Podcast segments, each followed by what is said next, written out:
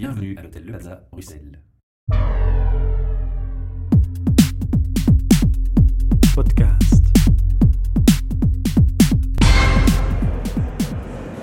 Ja, we staan hier uh, nog steeds op vacature Talentum met HR Meetup en we kijken even welke profielen er gezocht worden.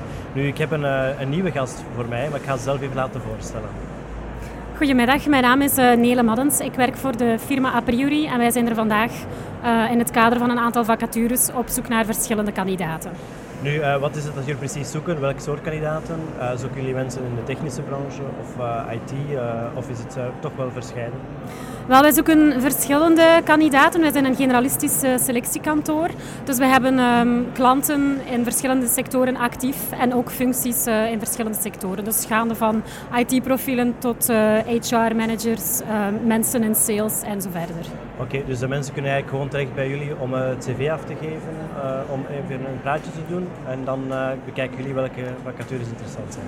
Klopt, dus de mensen kunnen gerust bij ons langskomen. We gaan even met hen praten wat hun verwachtingen zijn, welk soort functies ze zoeken. En dan bekijken wij of dat we momenteel opportuniteiten hebben. Oké, okay. is het de eerste keer dat jullie op Vacature Talentum staan? Of.